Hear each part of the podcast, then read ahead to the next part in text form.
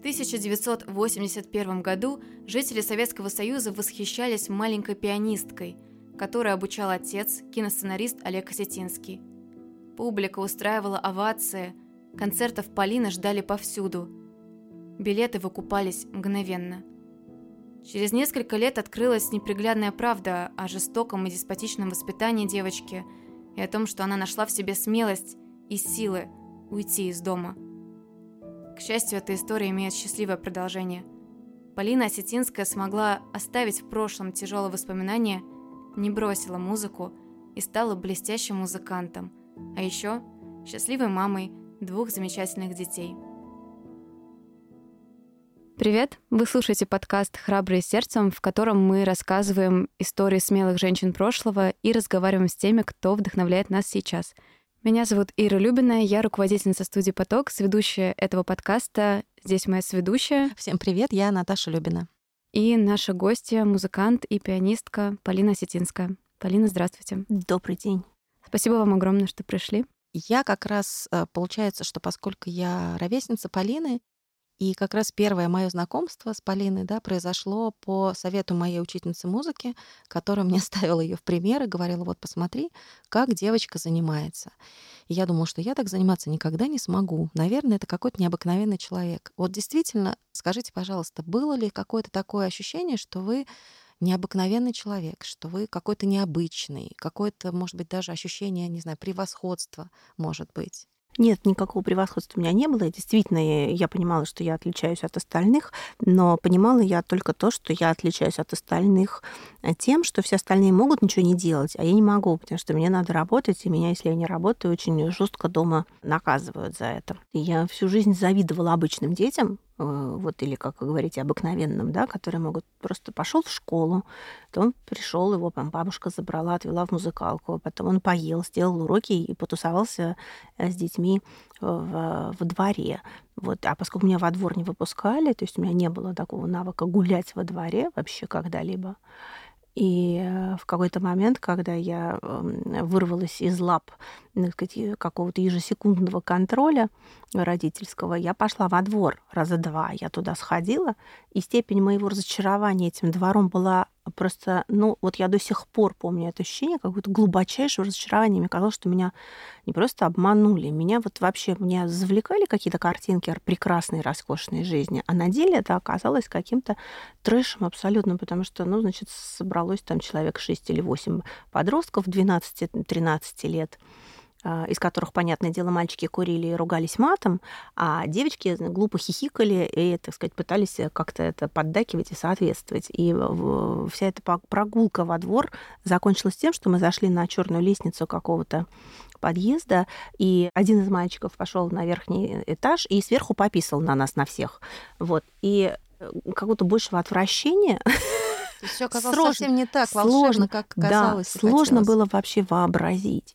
И вот, с, наверное, с того момента вот эту какую-то дворовую эстетику э, я не просто не перевариваю, а я просто испытываю, на самом деле, э, у меня окна моей кухни, там половина моей квартиры, в частности детская, выходит на детскую площадку. И все эти годы за исключением моментов, когда я вижу там двух-трехлетних детей, да, четырехлетних, которые играют, понятное дело, в какой-то песочек, саночки, там собачки. То есть как только там появляются дети, ну, скажем, уже 6, 7, 8 лет, я зажимаюсь, внутренне напрягаюсь, потому что я постоянно слышу от этих детей мат, ругательства, они, значит, дерутся, кого-то периодически булят, кого-то периодически бьют. И каждый раз я э, просто как э, какая-то тетка во дворе, значит, да, которая я открываю на окно распашку и начинаю орать. Ну-ка быстро отошел от него, ну-ка, ну-ка отошли. Так это кто-то ругается, это кто-то обижает маленьких. И когда мои дети туда еще выходили, они в какой-то момент еще туда выходили, потом я просто запретила выходить, потому что после какого-то бесконечного мата и драк нескольких э, моего сына с э, а, некоторыми детьми во дворе, я просто поняла, что, наверное, э, вот социум далеко не всегда а, добро, социум чаще зло. Мои дети тоже, кстати говоря, не гуляли на площадке на детской. И помню, что они потом вспоминали, что вот-вот э, были дети, которые с горки катались и на качелях в нашем дворе, а мы ходили гулять. Но у нас была своя компания с детьми, угу. которые все время занимались. Вот мы куда-то все время ходили на занятия бесконечные, да. И вот, в общем-то, на площадке они не играли, ну, потому что там действительно, в общем, было не очень приятно по разным причинам, в том числе, что там и компании сидели ночью, и потом после них оставался какой-то вообще непонятный там мусор и грязь. В общем, все это было не очень.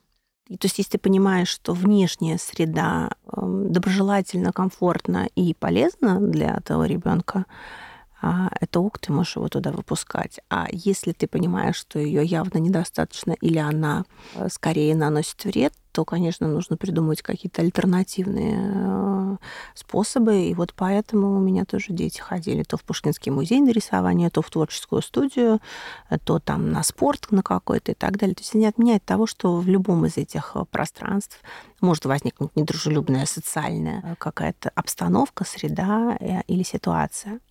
Но это значит, что вот то, о чем кому-то из нас в детстве мечталось как вершине недостижимой, так сказать, счастья и свободы, на деле на поверку реально оказывается трэшем, которого лучше избегать и оберегать от которого своих детей. Ну, то есть не было такого момента, что хотелось бы, чтобы все было по-другому, чтобы было совсем, не знаю, не так. Нет, ну нам этого всегда хочется. Знаете, при природе человека она вообще такая, что если у тебя кудрявые волосы, ты хочешь э, прямые, если у тебя маленькая грудь, ты хочешь большую, если у тебя болит живот, то тебе кажется, что если сейчас у тебя живот пройдет, то наступит счастье. Живот Хорошо, проходит. Там, где нас нет. Да, живот проходит, но счастье не наступает, потому что в этот момент мы начинаем думать, что теперь не хватает чего-то другого для счастья.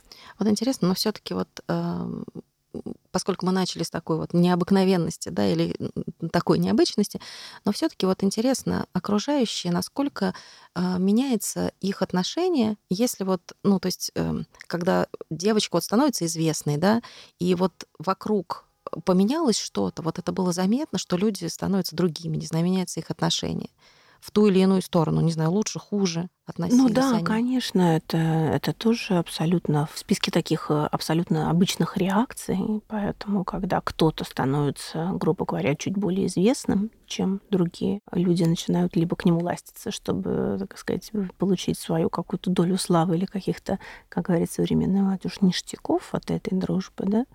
А вот когда я помню, я училась в шестом классе, и было стало известно, что я должна ехать на гастроли в Америку. А, я не ходила в школу а, менее чем в компании из там, 10-15 мальчишек, которые меня провожали. И каждый из них на перебой кричал, а ты привези мне жвачку, а ты привези мне там еще что-то. Uh-huh. И, конечно, когда ты не можешь, выясняется, что не можешь им, например, что-то привезти, а люди резко меняют э, к тебе свое отношение. От этого не застрахован ни один человек, ни на какой вершине славы и ни на какой вершине богатства, потому что все может перевернуться в один момент абсолютно. Вот удивительно все-таки, да, психика человека. Интересно, может ли человек не меняться, да, вот э, такое испытание для характера, может ли он не меняться под воздействием какой-то, не знаю, славы и известности и оставаться самим собой, и могут ли окружающие воспринимать его всегда одинаково? Но окружающие точно совершенно не смогут его воспринимать одинаково, потому что для этого реально нужно быть а, очень богатым внутренне человеком, да, для того, чтобы понимать, что разные коллизии, обстоятельства твоей жизни не делают тебя другим. И нужно быть очень богатым внутренне человеком для того, чтобы они реально не сделали тебя другим. Потому что а, какое количество совершенно ничтожных личностей сейчас э, находится на поверхности, на этой пене да, информационной. Это могут быть и, блогеры, и ютуберы, и там кто угодно. Это люди с какими-то миллиардными или миллионными подписчиками. Это люди, которые, в общем, ничего из себя не представляют, которые не умеют ничего сделать, делать, которые не прочитали ни одной книжки, которые, воздействуя на какие-то ну, самые низменные человеческие инстинкты или на такой же а, не просто низкий уровень а, развития, да, а какой-то совершенно просто пещерный, допотопный, даже тот, который, даже тот уровень среднего, среднеобразованного советского ребенка или студента 80-го года или даже 90-го года, до того, как началась какая-то абсолютно коллапс и разруха, он все равно был на порядке. а, выше того, что из себя сейчас представляет как бы средний уровень, который уже очень давно не читает, который уже очень давно ни к чему не стремится, кроме как быть богатым Да, и знаменитым. Да, это правда. да. И э, то есть вот этот уровень энтропии общественного сознания и в частности детского сознания, в частности подросткового сознания, он меня э, ну, просто очень болезненно триггерит и задевает, как мать прежде всего. Да, я это очень хорошо понимаю тоже. Правильно ли я понимаю, что на самом деле вы говорите о таком неком внутреннем стержне, который должен быть у человека для этого? Да, у человека должен быть этот внутренний стержень обязательно, но человек может этот внутренний стержень сформировать и вырастить в себе, если у него есть хоть какая-то, хоть какое-то вообще подпитка извне, как какая-то возможность себя развивать, да, грубо говоря, если энтропия, это, которая существует вокруг, не распространяется внутри этого человека, который, как Мюнхгаузен, хочет себя а, вытащить за волосы из болота. Сегодня я столкнулась, перед тем, как ехать к вам на запись подкаста, я посмотрела сегодня вышедший выпуск интервью с Кашей Гордеевой с э, доктором Сергеем Бутрием, знаменитый детский педиатр. И э, этот доктор, с которым я познакомилась лично в декабре, просто спас мою дочь от тяжелого в общем, состояния, очень болезненного, потому что он просто уже ее к тому моменту смотрела там 5 педиатров, мы сдавали 15 э, э, разных анализов и так далее. И вот только попав к Бутрию, мы получили адекватное правильное лечение, диагноз, и более того, мы получили очень человеческое общение, заинтересованное общение, то есть такое эмпатичная схема человек-пациент. И вот сегодня с ним вышло интервью у Кати Гордеевой, оно идет чуть больше двух часов. Я его сегодня э, от начала до конца прослушала, и вот это, пожалуй, совершенно а, абсолютный пример того, как человек может себя, будучи настроенным на какое-то самосовершенствование, как минимум в своей сфере а, развития, может вытащить себя из болота. Обязательно оставим ссылку на интервью в описании подкаста, Да. чтобы все поняли, Да, я о чем думаю, идет для речь. многих да. это будет интересно и познавательно, я бы даже сказала бы, наверное. Вот возвращаясь все-таки к музыке, да, я вот хотела спросить, а, я помню, что мы жили на седьмом этаже, и под нами девочка занималась музыкой. И я ложилась на пол, потому что мне так было лучше слышно. Я прижималась ухом к полу и слушала. Мне казалось, что это невероятно красиво. Я вообще не знала, естественно, название произведений. Как потом я узнала, что это Бетховен к Элизе. И мне казалось, вот, вот я бы хотела вот так играть. И я маме заявила, что я хочу играть на рояле. Мама сказала, ну, Наташ, может быть, не сразу на рояле, хотя бы сначала, для начала на фортепиано. И вообще этому нужно тогда учиться. И вот так я, в общем, пошла в музыкальную школу. Потом оказалось, что нужно много трудиться, трудиться мне не хотелось, но я как-то, в общем, все таки со скрипом музыкальную школу закончила, и когда я ее заканчивала, оказалось, что мне очень грустно, и что вот, в общем, оказывается, я и музыку люблю, и нравилось мне заниматься, и я плакала на выпускном и думала, боже мой, как же так все закончилось, хотя были мысли разные, да, и хотелось бросить. Вот в вашей жизни музыка, да, она получается всегда. Как вот, мне кажется, наверное, был какой-то момент, насколько я понимаю, да, когда вы ее начали воспринимать, ну, иначе, и она все равно осталась, вы ее любите, и как вы о ней говорите, это прям удивительно. В одном из интервью а, журнала «Фома», по-моему, вы сказали, что, что вы в первую очередь человек, во вторую музыкант, и в третью очередь мать. То есть во вторую очередь вы музыкант. Вот расскажите, пожалуйста, что для вас музыка в вашей жизни, как менялось к ней отношение, и почему она на втором таком основном месте? Ну, потому что это способ моего взаимодействия с миром, в общем, базовый, как бы основной, поскольку это способ общения с миром, это способ его познания, это способ э, трансляции ему того, кто ты есть. Это способ проживать все свои эмоции и, как говорят психологи, их контейнировать. Какое интересное слово. Да-да-да, это, это, Да-да-да, я тоже это слышала. очень известный такой термин у пси- психологов, психотерапевтов, да, когда ты с, как, с каким-то состоянием не можешь справиться да, со своей обидой, гневом, болью и так далее.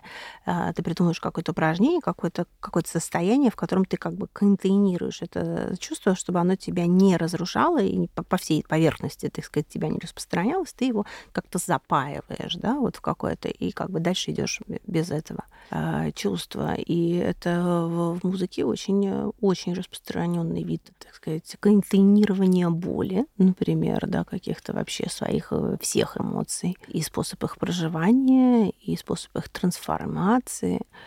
А, поэтому, знаете, вот есть как бы такое чувство в жизни, что ты там выполнил долг какой-то, да, что ты выполнил какую-то часть своего там биологического предназначения, там я родила детей, и я вот поняла, что такое настоящее там счастье, да, что такое безусловная любовь и так далее. При этом я понимала, что я выполнила свой долг биологический, что я не являюсь бесплодной смоковницей, что я что-то принесла в этот мир помимо своего творчества, ну, как минимум, дала жизнь двум людям, которые там дальше уже будут сами разбираться а, с тем, что они из себя будут представлять. А, но есть такое ощущение, что я как бы тот долг я выполнила, а это не долг, это вот э, вообще способ существования, такой единственно для меня возможный, единственно оправдывающий мое существование на Земле, потому что, конечно, можно оправдать свое существование тем, что ты родил детей, но для меня это недостаточное а, как бы оправдание существования. И э, вообще это из моего старого детства перфекционистского, даже надо все время что-то оправдывать. То есть не, не факт, что это нужно оправдывать существование вообще как класс. Но с моим уровнем перфекционизма, требовательности к себе, к остальным, к окружающим, к собственным детям, э, к своим близким, да, поскольку он очень высок, мне абсолютно необходимо в том числе и себя, э, свое существование оправдывать чем-то. И мне кажется, что это этот способ существования э, вполне э, достоин того, чтобы служить оправданием. Но музыка всегда, то есть э, в плохи, плохом настроении, в хорошем настроении, всегда она необходима, вообще просто. Даже я не говорю о том, что самой играть, слушать, слышать и так далее. Ну, вообще, да. То есть бывает такое, что я очень устаю от звуков от любых, и мне нужна тишина. Но это, как правило, когда я куда-то выезжаю перезагрузиться, когда я на природе, когда я в каких-то красивейших местах, и там мне уже не нужны звуки, которые все равно являются информацией, ты все равно эту информацию постоянно поглощаешь. Тишина — это такая же информация, особенно способ перезагрузки. Но, а, как вот сейчас выразилась одна а, замечательная моя знакомая, а, музыка — это анестезия да, то есть для многих людей музыка — это анестезия. И неважно, то есть даже сейчас я не говорю о том, какая музыка, потому что там для моей дочери тоже та музыка, которую она слушает, это тоже какой-то вид анестезии, да, который помогает примириться с реальностью, уменьшает там боль, ярость, гнев или там какие-то еще эмоции, или наоборот помогает пережить радость чуть более полно. Да, Музыка как анестезия, последнее время особенно. Музыка как оправдание, музыка как утешение, а, музыка как друг, а, музыка как э, кто-то нас в темноте не, не, не слышно обнимает за плечи. Да? Это, в общем, такое колоссальное богатство, которое которое можно взять и пользоваться. Не перестает изумлять и поражать тот факт, что есть вещи, такие как искусство, в частности, такие как музыка, которые существуют, а, и их можно совершенно бесплатно взять и ими пользоваться. Наслаждаться, да. Да, это абсолютно какой-то божественный дар. И как удивительно и, и глупо, что очень многие люди этого не понимают и не ценят, и не пользуются. А какой музыкой наслаждается дочка, интересно вот?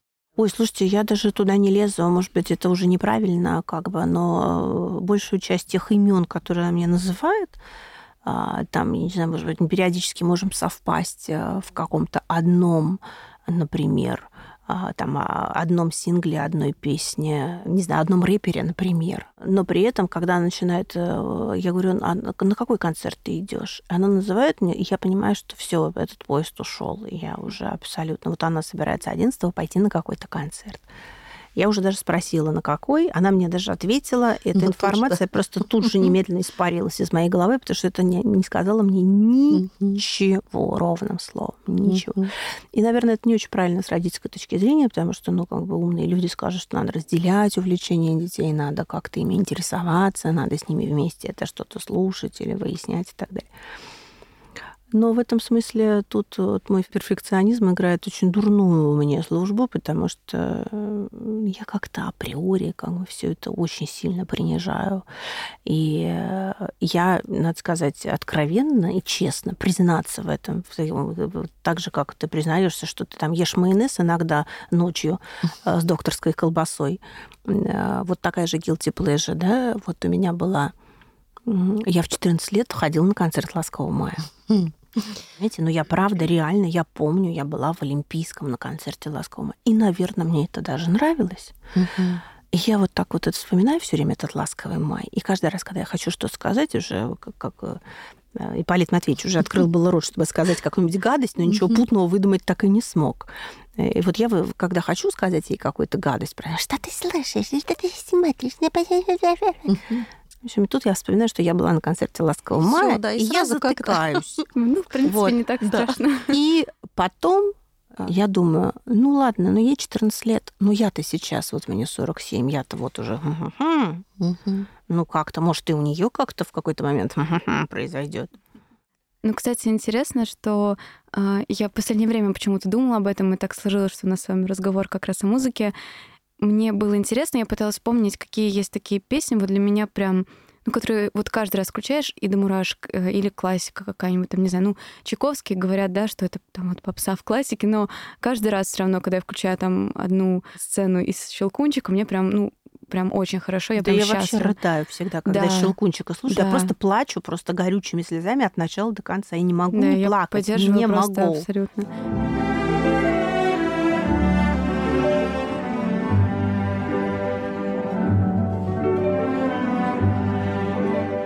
И интересно, что э, ну, настолько вот всем нравятся неожиданные для меня песни иногда, и мне кто-нибудь присылает с как раз, ну, я представляю себя на месте этого человека, и он говорит, это просто там невероятная песня, у меня до мурашек, послушай, пожалуйста. Я слушаю и понимаю, что совсем ничего меня не трогает, да, или мелодия, или слова, но интересно, я начала думать, что на самом деле, наверное, музыка, она же все равно в каком-то контексте существует в жизни, да, то есть она связана с эмоциями в момент, когда мы впервые это послушали, с тем, что произошло. Это настолько удивительно и вообще ну вот должен быть какой-то момент, наверное, для какой-то музыки. Конечно. И я вот думаю, что у дочки тоже наверняка будет момент, когда придет что-то новое. А, конечно. Ну, у меня тоже было полно моментов, когда я садилась и на репите слушала там или одну песню, uh-huh. или одну арию, или там одно произведение, или там это из любых жанров, причем музыки это могло быть и джаз, и поп, и рок, и классика. Неважно, просто ты вот тебя цепляет что-то, и ты просто не можешь слезть как бы, да, с этого состояния, ты просто на репите, это вот я помню, там и 5 часов, и сутки бывало, пока ты не удовлетворишь свою потребность слушаешь, слушаешь, какого-то проживания этой эмоции, которая тебе эта музыка помогает прожить, так ты дальше не идешь, да, то есть только прожив это состояние, ты двигаешься дальше. Вот, кстати, интересно, я когда наблюдаю за музыкантом, когда он исполняет да, произведение, Э, это может быть музыкант из оркестра, например, да, или э, сольный музыкант.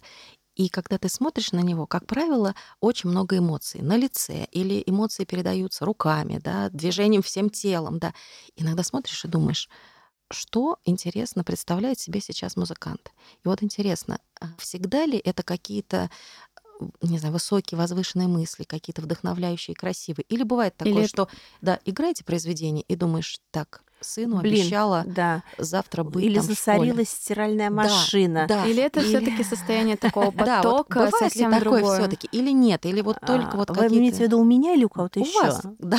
У меня бывает всякое. У меня бывает абсолютно всякое. Ну так, чтобы на сцене прям в момент концерта подумать, что там засорилась стиральная машина или нет. Но так все-таки это значит, что совсем плохой концерт. Ну, прям, ну, совсем плохой, ужасный. Конечно, все-таки во время концерта ты стараешься сделать так, чтобы ни одна мысль а, какая-то посторонняя тебя не отвлекала. И ты, в принципе, просто живешь в этот момент звуками, музыкой, там не имеет никакого значения, о чем ты конкретно думаешь, ты просто находишься в каком-то состоянии. Ну, правильно ли я слово подобрала, такой поток? Да, да, но это очень, э, очень э, применимо к каким-то видам музыки, там типа транса, рейва или а, минимализма, например, да, если говорить об академических жанрах, потому что минимализм он, собственно говоря, совсем не так, как романтическая музыка, он действительно погружает тебя в состояние потока. Если поставить какую-то вещь, там, Адамса, Райха, например, великое сочинение «Музыка для 18 музыкантов»,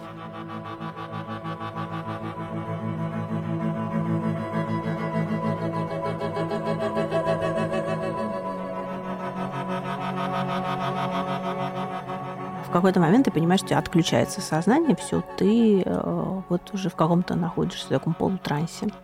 И оттуда взираешь на все происходящее. Это такая полезная вообще-то практика. А, время от времени выходить из своего, а, как сказали бы некоторые люди, астрального тела. Mm-hmm. То есть выйти из себя, который вот думает про стиральную машину, про оценки в школе, про то, что надо продлить ОСАГО, или там уже надо наконец сделать винегрет, или выбросить просроченные продукты. Просто выйти и ни о чем не думать, просто в какой-то момент погрузиться в другую реальность, в другое пространство, а потом вернуться обратно в свое, в свое, так сказать, ежедневное, рутинное э, тело и образ мыслей. А бывает такое, что настолько сильное, сильное это состояние, что не до конца получается выйти из него? Ну, это нужно, чтобы какое-то прям потрясение случилось, какое-то из разряда да, художественного потрясения или а, человеческого, личного, или что-то, что-то должно случиться, да. И ты не можешь, как бы это фоном, ты все равно в этом, все равно присутствуешь. Если бы попробовать вот детство, юность и то, что сейчас, выразить в какой-нибудь музыке или песне, что это будут за песни? Я очень люблю песню Джонни Митчелл «Both Sides Now». Она много в жизни как-то помогала. Я бы не сказала, что она все в моей жизни может объяснить, но иногда, когда мне хочется что-то послушать, я слушаю ее чаще остальных, скажем так.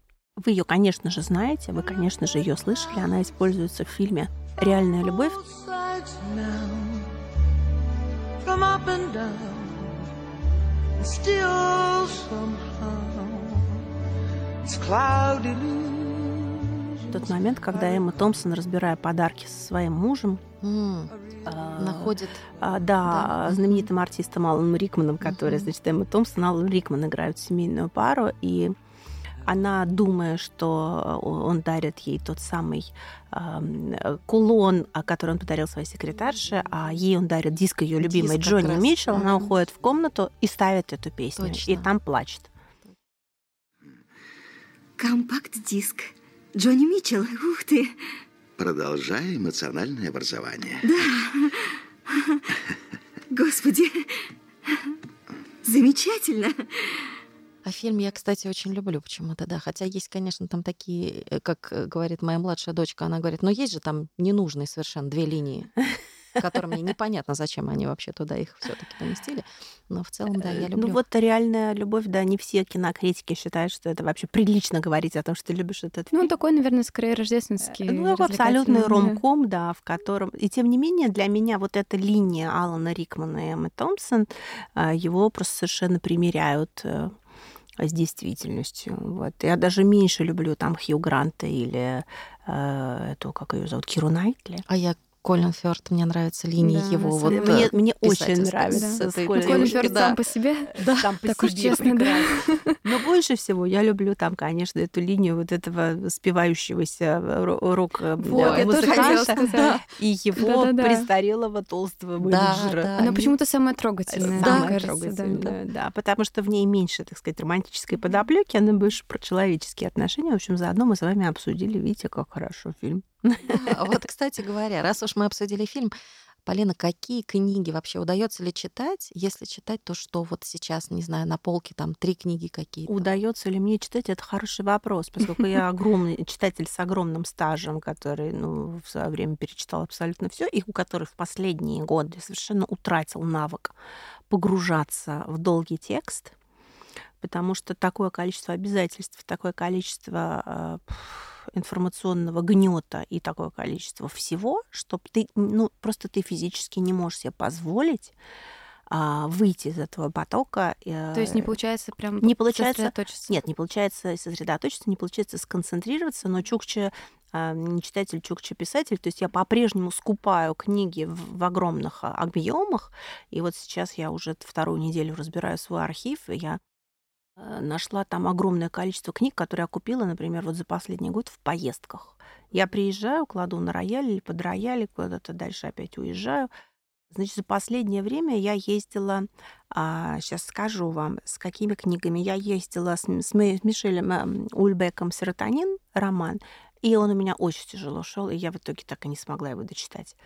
А потом я ездила с Петровыми в гриппе, который тоже очень тяжело шел, и я не смогла дочитать. Ну, это да, интересная книга. Потом я э, с радостью схватилась за, значит, смертельную белизну про Кармарана Страйка, вышедшую, значит, четвертую часть, которая три я просто я, я, не, я не могла дышать, пока я не дочитала все, что у меня было с Кармараном Страйком связано. И тут, значит, я поняла, что надо посмотреть сериал, который вышел про него Страйка. Надо же прочитать первоисточник. То есть я а в отличие от моей дочери, которая говорит, ну что, я же знаю синопсис, зачем мне книжку-то читать? Я же сюжет-то знаю, ну что там, уж тогда не надо мне спойлеров. Я ей говорю, прочти книгу, прежде чем смотреть там спектакль «Мастер Маргарита» или какое-нибудь кино. Она говорит, зачем мне спойлер? Все это другое сознание. И поэтому я вот судорожно, поскольку я продолжаю скупать книги как бы в немыслимом количестве, мне просто некуда больше ставить, плюс мне еще дарят на гастролях какое-то дичайшее количество, плюс какие-то поклонники приносят мне книги.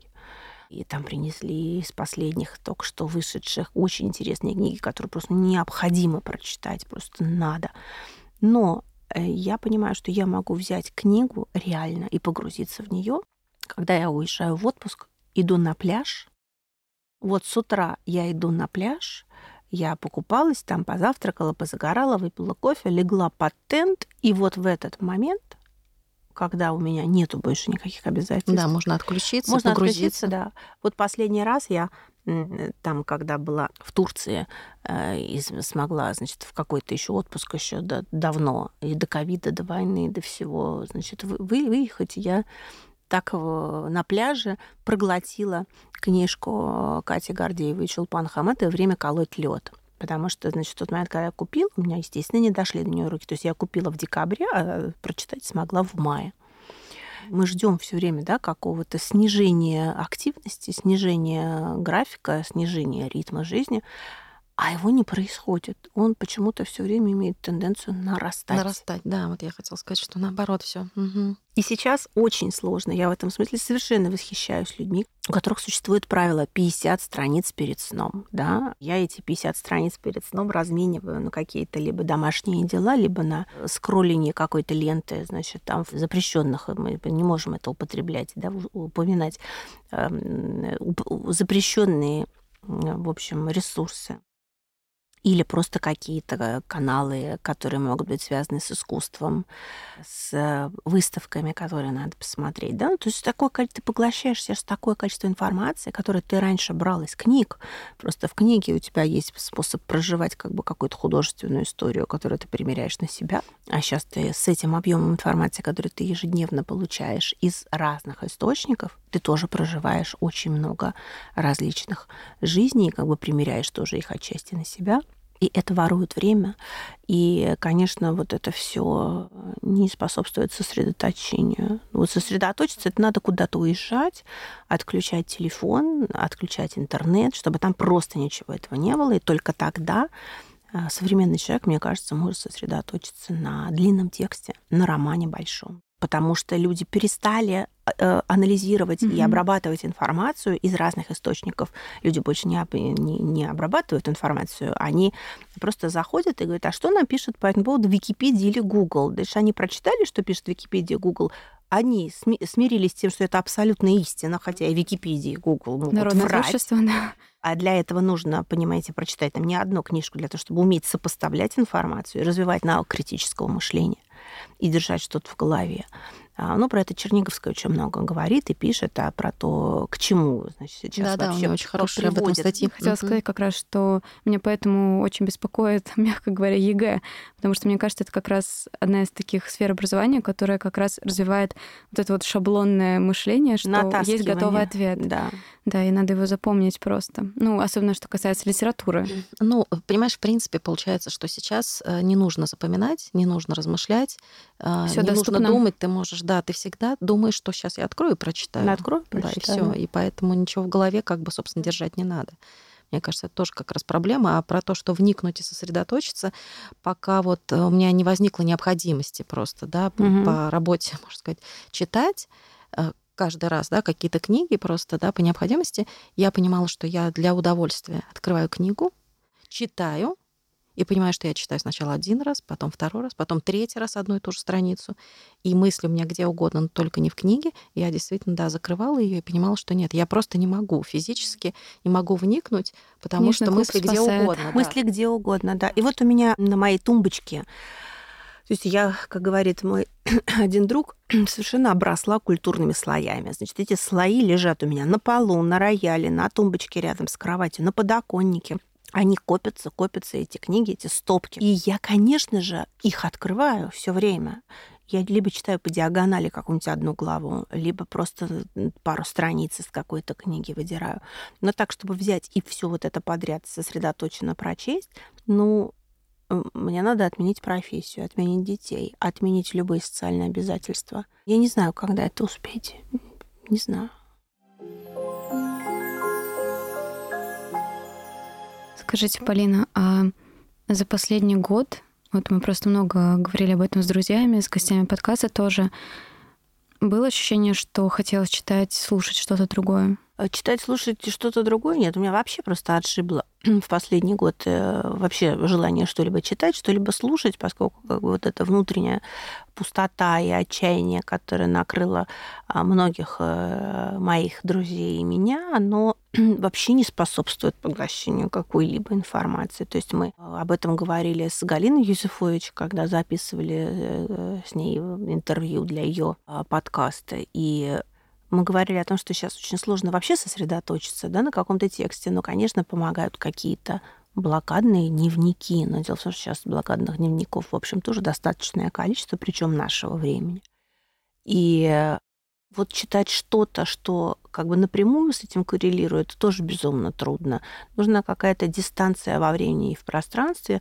Я в какой-то момент вцепилась в заповедник Довлатова, потому что а, вот этот вот период застоя и абсолютного какого-то, с одной стороны, э, его отстранения и близости одновременно к чему-то, что для меня дорого и свято, например, да, и при этом я понимаю, что он там тоже был белой вороной абсолютной, ну, чистейшей белой вороной, абсолютным инакомыслящим, иноагентом по тем временам.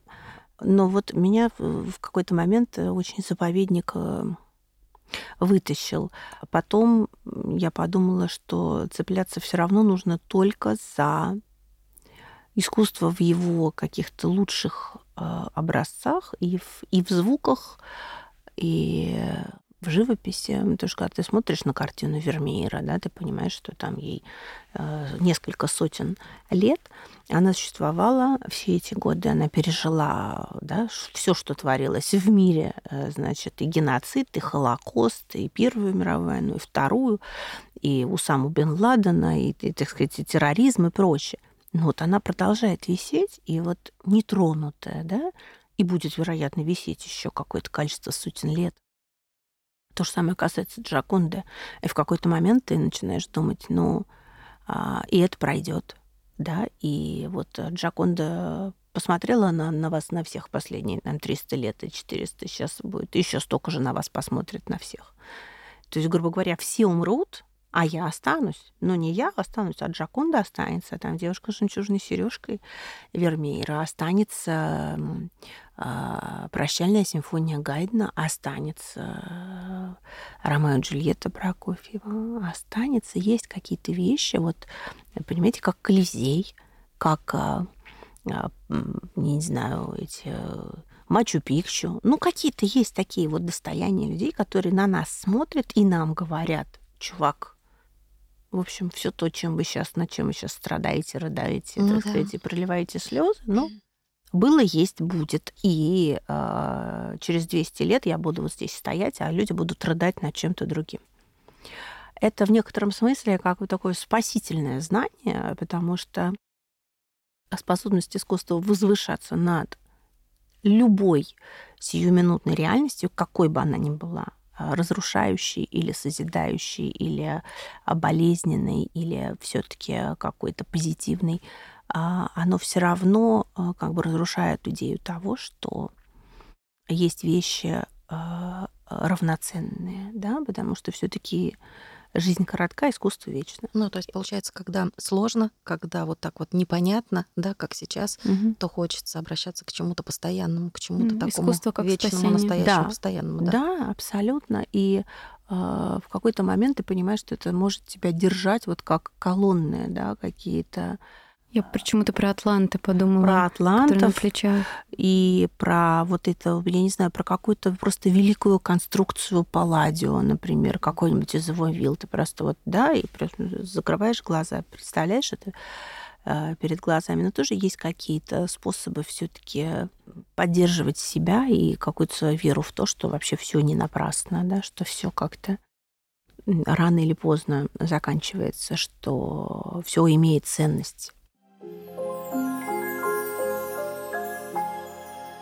Хочется задать несколько таких просто коротких вопросов, да, требующие коротких ответов. Но если захочется, конечно, подлиннее сказать, то пожалуйста. Значит, первое. Первое произведение, которое приходит сейчас в голову в ответ на просьбу «сыграй, пожалуйста, что-нибудь». Вообще, при словосочетании «сыграй, пожалуйста, что-нибудь», знаете, хочется схватиться за револьвер. Особенно, когда это в гостях происходит, да? Ну, вот никогда не просят зубного врача в гостях полечить зубы Мгм. или там врача-дерматолога посмотреть родинки в перерыве Да-да-да. между а, закусками и горячим, да? А пианисты всегда просят, ну, сыграй на что-нибудь. То есть люди искренне полагают, что вот э, хоть это счастье ты обязан транслировать ежесекундно. А, Это совсем не так, особенно когда ты приходишь в гости. Но, тем не менее, выбирая между любой музыкой, которую я могла бы сейчас сыграть а, вот в любой момент, это, скорее всего, будет пока, это будет Рамо или Бах. Когда было интервью с Катей Гордеевой, как раз она спросила, с какой музыкой себя ассоциируешь, да? Она а вот пока я раз Рамо. ассоциирую себя с Рамо, пока, Мгм. да. Пока никаких изменений в этом смысле не произошло.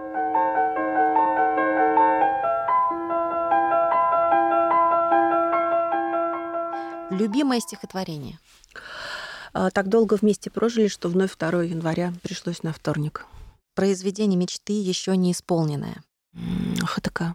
Музыка для отдыха и чтобы отвлечься. Выберите классику или современную. А Для отдыха или чтобы отвлечься, то есть надо или одно, или другое? Можно для отдыха и для отвлечения. Вот какие-то два вот таких момента в жизни. Ну, когда для отдыха я, конечно, буду включать какой-то джаз легкий, что-нибудь такое э, не сильно драматическое. А, а если я захочу поработать или что-то пережить, я буду выбирать какую-то какую классику. Одна книга с собой. Какая? Думаю, что Анна Каренина. Один фильм. Какой? «Смерть в Венеции». Если была бы возможность обратиться сейчас к себе маленькой, что бы сказали? И это пройдет. Хочется, чтобы дети были музыкантами. Хочется, чтобы дети были умными и образованными. Еще при этом хочется, чтобы они были добрыми и не сволочами.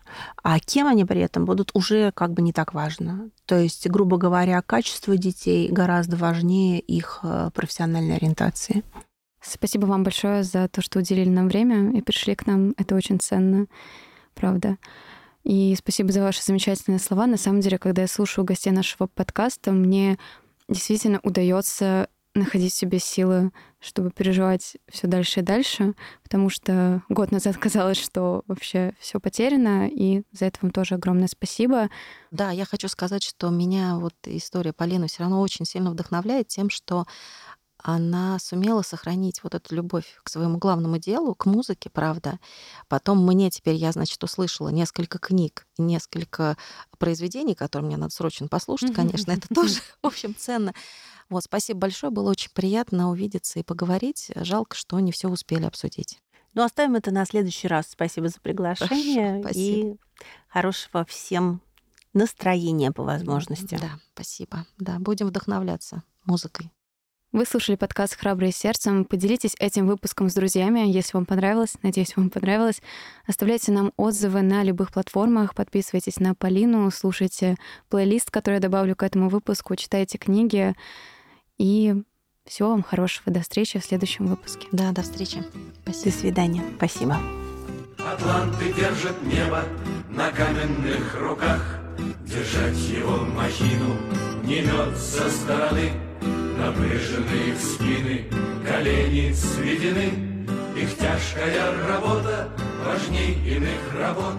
из них ослабнет кто-то, и небо упадет, из них ослабнет кто-то, и небо